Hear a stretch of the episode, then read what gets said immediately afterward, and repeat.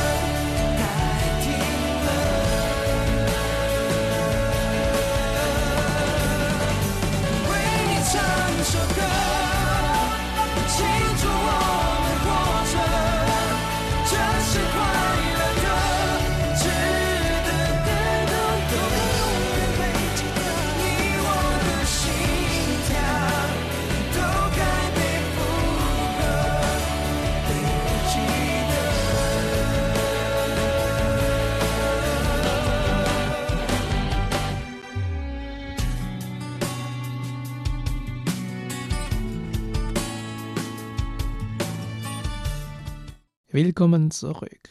Chinesische Wissenschaftler haben unlängst einen leistungsfähigen Werkstoff aus biotechnisch geformter Nanocellulose entwickelt. Die Dichte des innovativen Strukturwerkstoffs macht Wissenschaftlern zufolge nur ein Sechstel der des Stahls aus.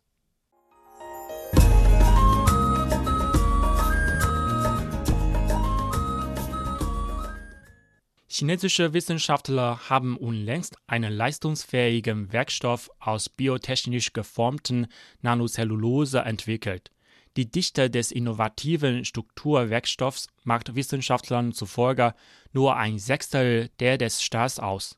Dennoch übertreffen dessen Intensität und Zähigkeit die der metallischen und legierten Materialien, der keramischen Verbundwerkstoffe und der technischen Kunststoffe. Das entsprechende Forschungsprojekt wurde von einem Team der Universität für Wissenschaft und Technologie unter Leitung von Yu Shuhong, Mitglied der Chinesischen Akademie der Naturwissenschaften, durchgeführt. Forscher zeigten sich allgemein davon überzeugt, dass die neuartige biotechnisch geformte Nanocellulose in absehbarer Zukunft voraussichtlich die gängigen technischen Kunststoffe ablösen könnte. Entsprechende Forschungsergebnisse wurden inzwischen bereits in der Wissenschaftszeitschrift Journal of Scientific Progress veröffentlicht. Der rasche technologische Wandel in mehreren Industriebranchen, vor allem in der Luft- und Raumfahrt, stellte in den vergangenen Jahren immer mehr Anforderungen an leichte und zähe Konstruktionswerkstoffe, die den herkömmlichen technischen Kunststoffen, den keramischen Verbundwerkstoffen und den Legierungswerkstoffen überlegen sein sollten. Bisherige Forschungen ergaben, dass es sich bei der biotechnisch geformten Nanocellulose um einen Werkstoff handele, der nicht nur hochkristallin und hart sei, sondern darüber hinaus zum reinen Elastrome mit gummiähnlichen Eigenschaften werde. Einfach gesagt, kennzeichnet die Nanocellulose auf revolutionäre Weise eine äußerst hohe Intensität und zugleich eine hohe Zähigkeit, während die herkömmlichen Konstruktionswerkstoffe nicht imstande seien, diese beiden Eigenschaften gleichzeitig aufzuweisen. Besonders erwähnenswert ist überdies die starke Wärmebeständigkeit der neuartigen biotechnisch geformten Nanocellulose. So sprachen die Forscher von einem daran angepassten Wärmeausdehnungskoeffizienten in dem Bereich von Raumtemperatur bis mehreren hundert Grad Celsius. Selbst bei einer Temperaturschwankung von 100 Grad Celsius variiert die Größe des Werkstoffs lediglich um einen Zehntausendstel. So macht seine Größenveränderung unter gleichen Wärmebedingungen Wissenschaftlern zufolge nur ein Fünftel der von Areometall aus und hat sich der Wärmebeständigkeit der Keramik angenähert. Allgemein herrscht die Auffassung, dass die neuartige biotechnisch geformte Nanocellulose aufgrund ihrer hohen Zähigkeit Stabilität, Festigkeit und Wärmebeständigkeit breite Anwendungsbereiche in der Industrie abdecken könnte, vor allem als Schutz- und Puffermaterial für den Einsatz in unterschiedlichsten Sonderkonstruktionen in der Raumfahrtindustrie und beim Bau von Präzisionsgeräten, so die Wissenschaftler. Die drei Handy-Apps China News, China Radio und China TV stehen jetzt online zur Verfügung. In verschiedenen Sprachen bieten Ihnen die Apps umfassende Nachrichten sowie interessante Audio- und Videobeiträge über China und die ganze Welt. China News, China Radio und China TV können Sie im Google Play Store und dem App Store herunterladen.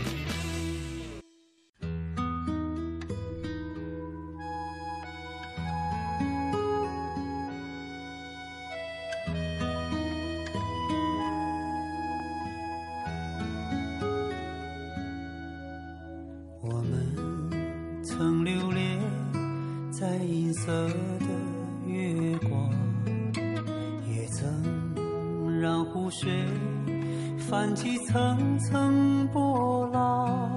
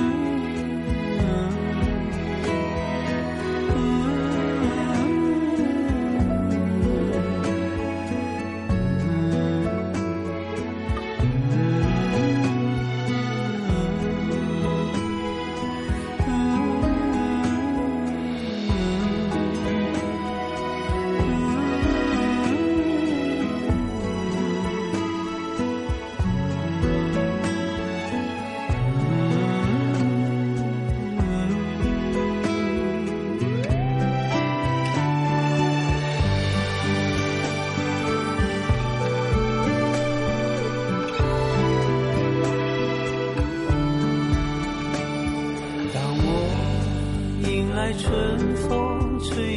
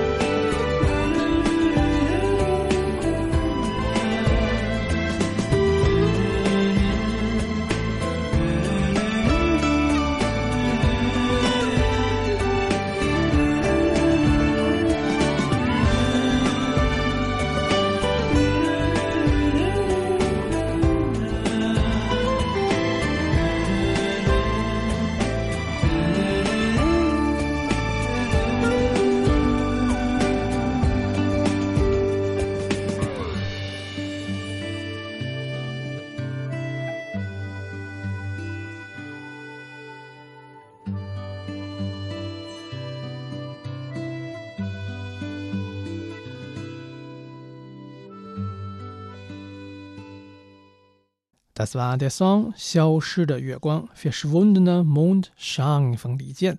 Sie hören gerade das CRI Panorama. Ich bin Zhang Chen. Tibet Airlines ist die Fluggesellschaft des autonomen Gebiets Tibet. In den vergangenen sechs Jahren hat sie eine rasante Entwicklung durchgemacht. Das Durchschnittswachstum der Umschlagskapazität tibetischer Flughäfen hat 15% überstiegen. 2018 wurden 5,32 Millionen Passagiere befördert. Bei einer Durchschnittshöhe von über 4000 Metern über dem Meeresspiegel fliegt Tibet Airlines auf dem Dach der Welt seit 54 Jahren unfallfrei. Sie hat damit ein Wunder der chinesischen Luftfahrtgeschichte geschaffen.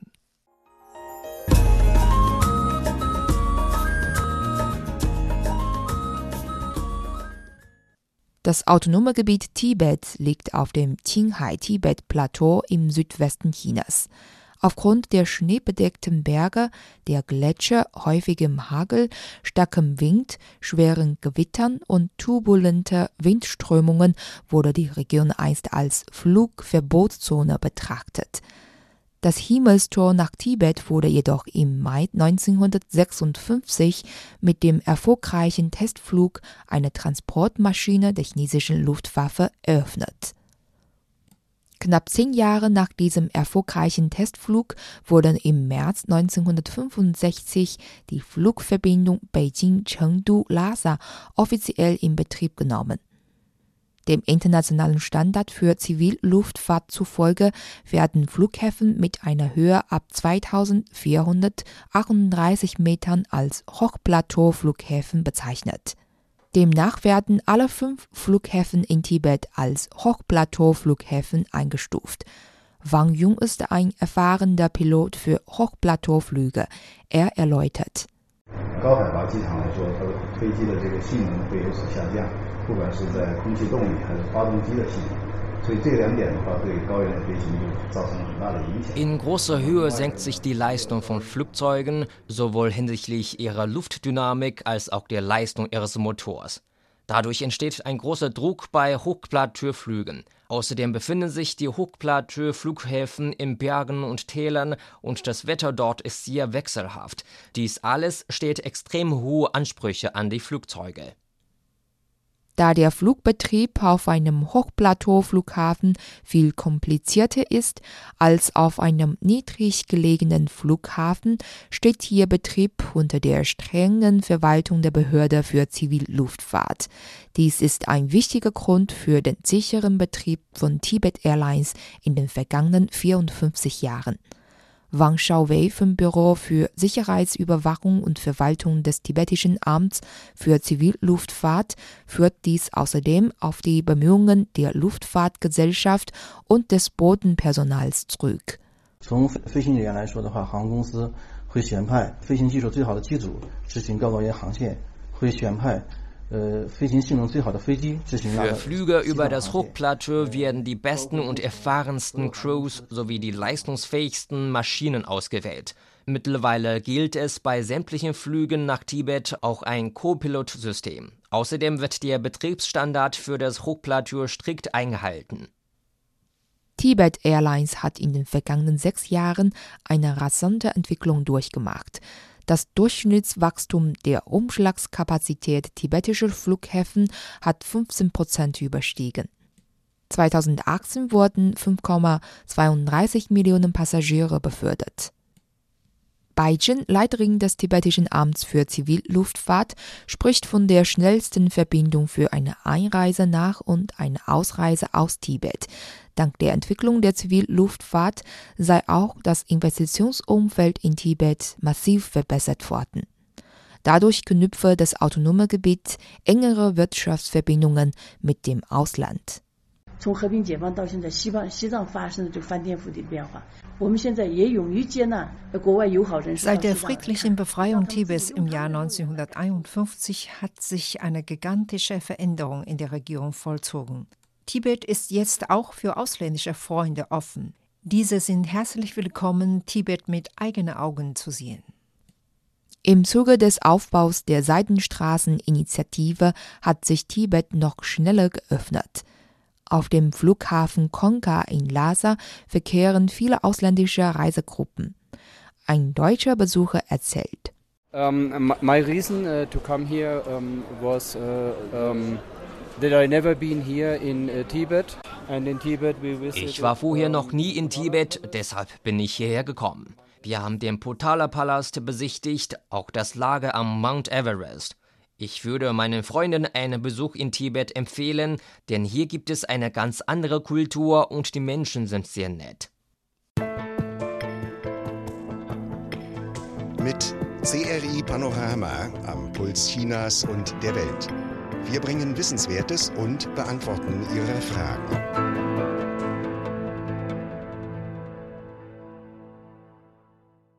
Das war unser Beitrag mit dem Titel Tibet Airlines schafft Wunder in Flugverbotszone. Willkommen zurück. Sie hören Serie Panorama. Ich bin Zhang Chen. Das Titelbild der Dezemberausgabe der britischen wissenschaftlichen Fachzeitschrift Nature im Jahr 2006 war eine Zeichnung des Volaticotherium antiquum. Das Säugetier des Mesozoikums war im Nordosten des heutigen Chinas beheimatet. Es konnte dank Flughäuten zwischen den Vorder- und Hinterbeinen von Ast zu Ast segeln. Die fotorealistische Zeichnung stammt von dem chinesischen Paläokünstler Zhao Chuang. Laut ihm muss man Fachwissen haben, um dieser Arbeit nachzugehen. Das sei auch der Grund, warum es so wenig qualifizierte Paläokünstler gebe.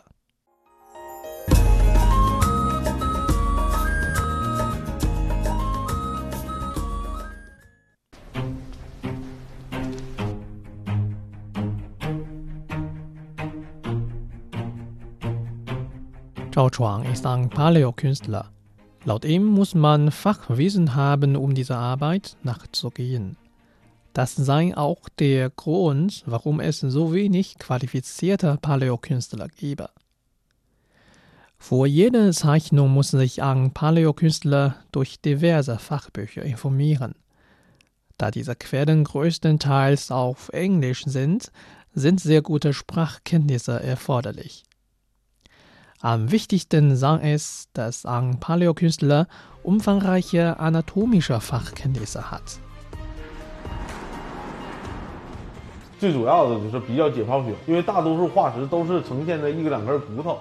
Anatomie ist notwendig für unsere Arbeiten, denn bei den meisten Fossilien sind nur wenige Gebeine erhalten geblieben. Um den Dinosaurier bildhaft wieder richtig restaurieren zu können, muss man sich ausführlich über seine Muskulatur und Haut informieren. Zudem ist ein großes Verständnis der Dinosaurier sehr wichtig.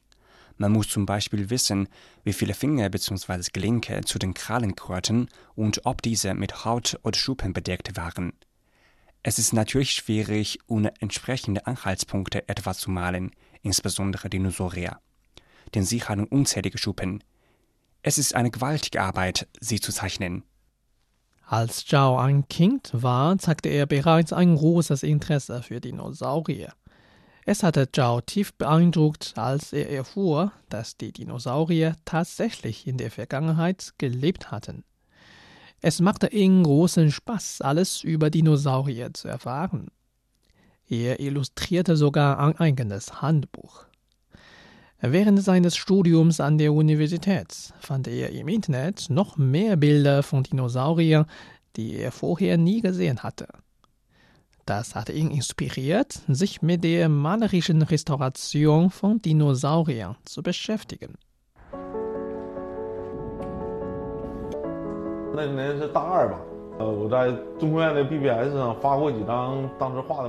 In meinem zweiten Jahr an der Universität veröffentlichte ich auf dem Online-Forum der Chinesischen Akademie der Wissenschaften einige meiner Bilder von Dinosauriern. Zufällig hatte Professor Wang Shaolin meine Zeichnungen gesehen und er dachte, dass sie nicht schlecht waren. Er kontaktierte mich und bot mir eine Möglichkeit, an der bildlichen Restauration eines antiken siegelnden Säugetiers mitzuarbeiten. Das war der Start meiner Karriere als Paläokünstler. Im Jahr 2006 wurde Zhao Chuang der erste Chinese, dessen Bild auf dem Deckel der britischen wissenschaftlichen Fachzeitschrift Nature veröffentlicht wurde. Der Grund, dass Zhao Chuang sich von seinen Kollegen abhebt, ist seine Maltechnik mit der Digitalkunst. Dazu äußerte sich Dr. Mark Norrell, Vorsitzender des Fachbereichs Paläontologie im American Museum of Natural History.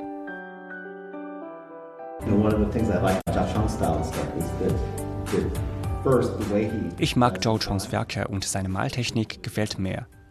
Weil seine Bilder digital gemalt werden, können sie sehr schnell geändert bzw. modifiziert werden.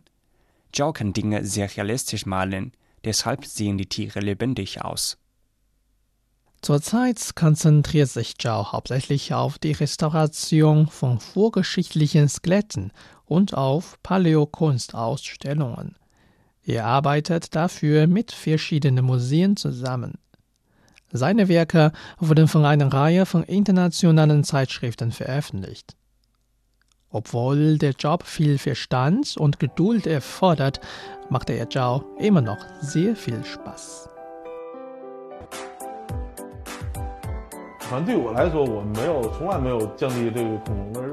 Schon immer hatte ich eine Leidenschaft für Dinosaurier. Die Paläokunst fördert ein intensives Verständnis der Evolutionsgeschichte der Natur. Dadurch wird uns auch klar, welchen Status wir in der Geschichte der Erde haben. Es ist doch ein herrliches Gefühl, sich mit Paläokunst zu beschäftigen. Drei Handy-Apps China News, China Radio und China TV stehen jetzt online zur Verfügung. In verschiedenen Sprachen bieten Ihnen die Apps umfassende Nachrichten sowie interessante Audio- und Videobeiträge über China und die ganze Welt. China News, China Radio und China TV können Sie im Google Play Store und dem App Store herunterladen.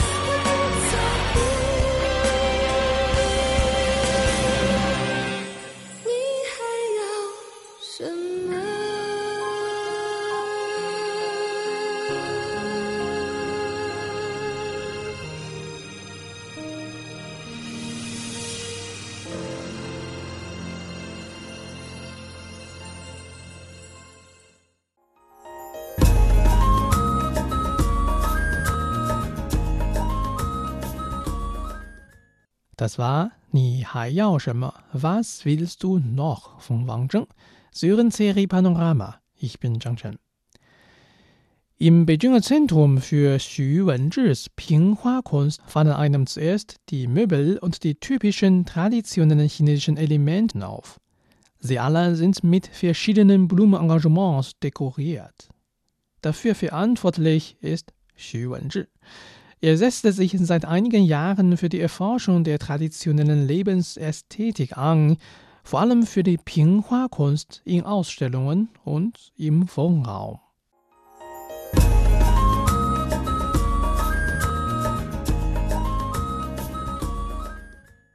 Blumenarrangements verbindet man meist zuerst mit Blumenkunst oder Ikebana. In China geht das traditionelle Blumenarrangieren auf die Song-Dynastie zurück, wo es als Pinghua bekannt wurde, wörtlich Vasenblumen. Es hat damit eine Geschichte von 1000 Jahren. Im Gegensatz zum japanischen Ikebana ist Pinghua die Integration menschlicher Gefühle und Ästhetik. Sie sind komplett unterschiedlich. Das japanische Ikebana beruht auf Religion und dient dem Gebet. Die chinesische Blumenkunst steht dagegen in engem Zusammenhang mit chinesischen gelehrten Gedichten und der Malerei. Sie stellt das menschliche Gefühl dar. Man soll den Frühling schätzen und die Blumen schützen. Xu Wenzhi betont, Pinghua solle mit der Umgebung harmonisch verbunden und an sie angepasst werden. Ich vertrete die Ansicht, dass Blumenengagements der Dekoration der Umgebung dienen. Wer diesen Raum betritt, kann überall Szenerien entdecken. Die Blumen lassen diese Szenerien hervorstechen. Blumenengagements sind ein Teil der Kunst, aber ich finde, sie dienen der Dekoration der Umgebung. Ich möchte, dass alle erleben können, wie der traditionelle chinesische Geschmack in der modernen Architektur dargestellt wird. Wir befürworten jetzt eine Rückkehr der Tradition. Das bedeutet aber nicht, dass wir in die alte Zeit zurückgehen. Wir sollten stattdessen Elemente in der Tradition suchen und mit ihnen aktuellen bestehende Probleme lösen.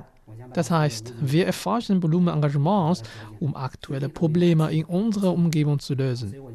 Wir leben jetzt häufig in Wohnungen in chinesischem, europäischem oder japanischem Stil.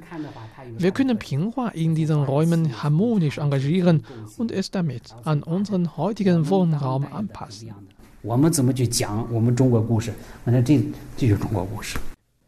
Xu Wenzhi zufolge wird Pinghua jetzt durch die Internetmedien verbreitet. Die Pinghua-Kunst ist bekannt geworden und zieht immer mehr Menschen zum Besuch und zum Lernen an. Das Material für Pinghua-Blumenarrangements sind saisonale Blumen wie Pfirsichblüten, Winterjasmin, Pflaumenblüten und die Yulan-Magnolie. Es sind alles typische chinesische Blumen. Zum Markt für das Material erklärt Xu Wenzhi. In China hat der Markt für Blumenmaterial großes Potenzial. Momentan kaufen in China viele Angestellte und Hausfrauen gerne Blumensträuße. Wir sollten daher den Markt erschließen und die Blumen der jeweiligen Saison verkaufen. Ich bin mir sicher, sie wären damit sehr zufrieden und würden sich freuen.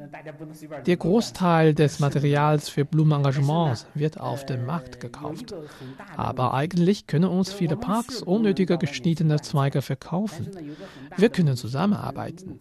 Es ist sowohl umweltfreundlich als auch kostensparend und die Blumen bleiben frisch. Im Jahr 2015 begann Xu Wenzhi online und offline zu unterrichten.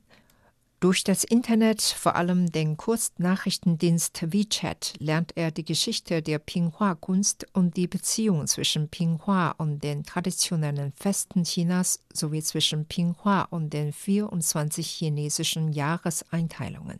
Zum Beispiel, welche Blumen zum Frühlingsfest und welche zum Qingming-Fest, dem traditionellen Totenfest Chinas, genutzt werden sollen. In Zukunft möchte er Pinghua noch weiter verbreiten. Wir planen uns für den staatlichen Kunstfonds oder den Beijinger Kunstfonds zu bewerben und die beiden immateriellen Kulturerbe, also Blumenengagements und 24 Jahresanteilungen, zu verbinden. Wir möchten die beiden durch Pinghua darstellen, damit immer mehr Leute Pinghua kennenlernen.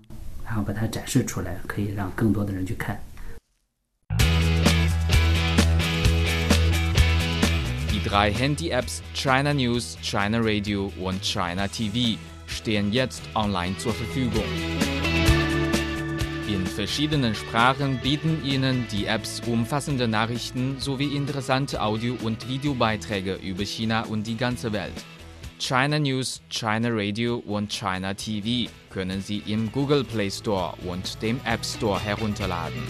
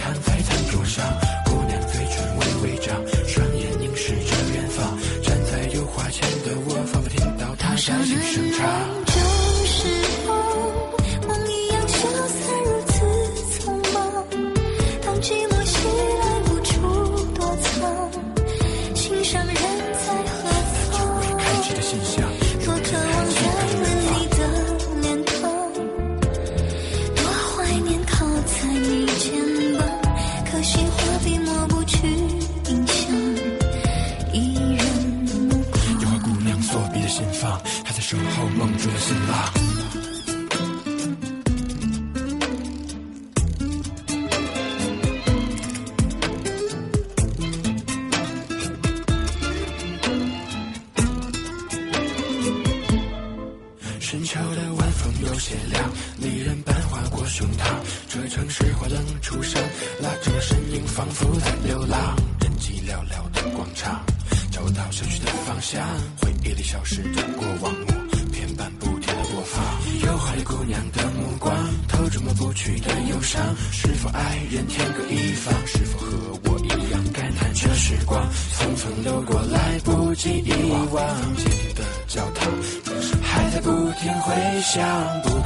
show.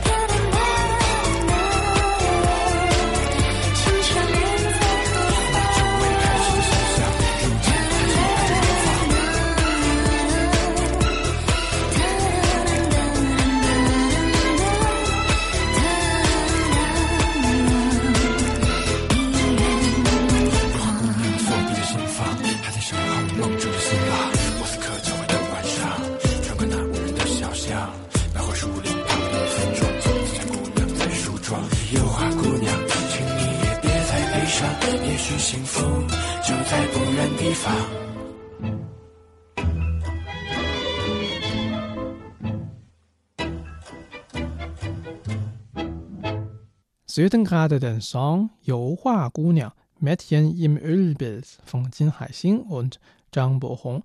Willkommen zurück. Liu Guozhuang arbeitet im Heizkraftwerk der nordostschinesischen Stadt Shenyang. In seiner Freizeit besucht er häufig Pflegeheime und nimmt Porträts der Senioren auf. Er möchte die schönsten Momente der Älteren dokumentieren. Darum ist Liu auch als der Fotograf, der gegen die Zeit anrennt, bekannt.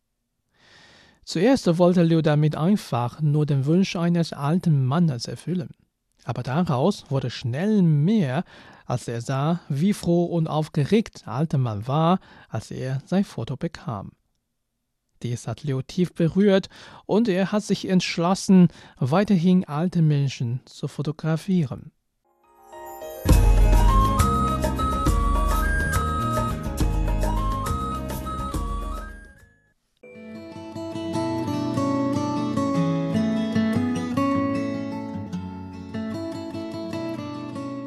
Liu Guozhuang ist kein professioneller Fotograf, sondern arbeitet im Heizkraftwerk der nordostchinesischen Stadt Shenyang. Fotografie ist nur sein Hobby. In seiner Freizeit engagiert er sich für wohltätige Zwecke. Regelmäßig besucht er ein Altenheim in der Nähe seiner Heimatstadt.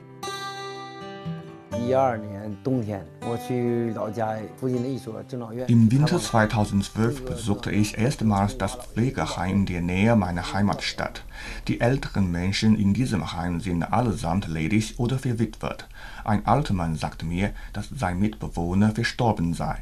Von ihm existieren keine Fotografien aus seinen letzten Lebenstagen. Der Mann hoffte, dass ihn jemand fotografieren könnte. Damit kann man sich nach seinem Tod an ihn erinnern. Zuerst wollte Liu damit einfach nur den Wunsch eines alten Mannes erfüllen. Aber daraus wurde schnell mehr, als er sah, wie froh und aufgeregt alter Mann war, als er sein Foto bekam. Dies hat Liu tief berührt und er hat sich entschlossen, weiterhin alte Menschen zu fotografieren. Man muss geduldig sein, wenn man alte Menschen fotografieren möchte. Viele von ihnen haben Probleme, die richtige Pose vor der Kamera einzunehmen. Das betrifft zum Beispiel Menschen, die an der Parkinson-Krankheit leiden. Es ist dann ganz normal, dass aus unzähligen Fotos nur eine zufriedenstellende Aufnahme ausgewählt werden kann. Von jenen Menschen, die gelähmt im Bett liegen, mache ich Aufnahmen von oben. Ich nehme so viele Bilder wie möglich auf, bis ich mit einem davon zufrieden bin. Eine alte Dame hat bei Liu einen besonderen Eindruck hinterlassen. Sie plaudert sehr gerne. Bei seinem letzten Besuch des Pflegeheims im Jahr 2018 war sie gesundheitlich noch in einem guten Zustand. Sie bat Liu, weitere Fotos aufzunehmen, damit sie diese an ihr Kind in einer anderen Stadt schicken kann. Ein Jahr später ist sie bettlägerig. Liu konnte nur schwer fassen, wie schnell so etwas gehen kann. Laut dem Direktor des Altenheims sind allein in dem einen Jahr sechs alte Menschen verstorben, von denen Leo zuvor Bilder aufgenommen hat. Ihm wurde klar, dass er keine einzige Minute verschwenden darf.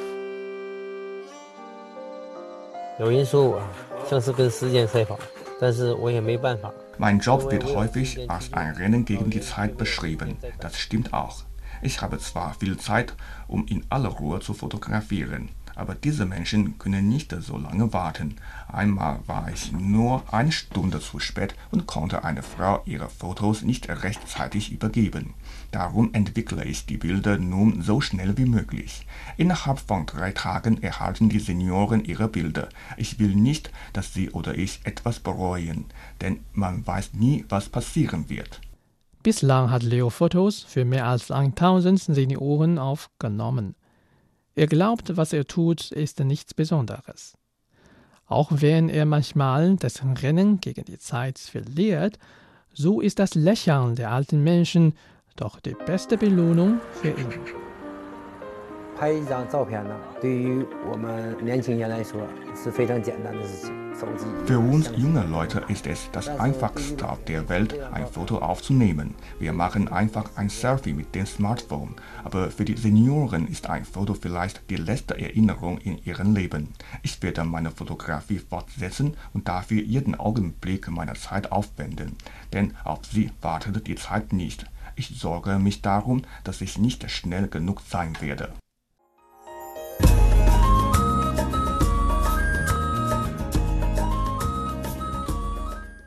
Damit sind wir leider schon wieder am Ende unserer heutigen Sendung angelangt. Wir sagen Tschüss mit dem Lied 下一个奇迹 Nächstes Wunder von Guo Jing.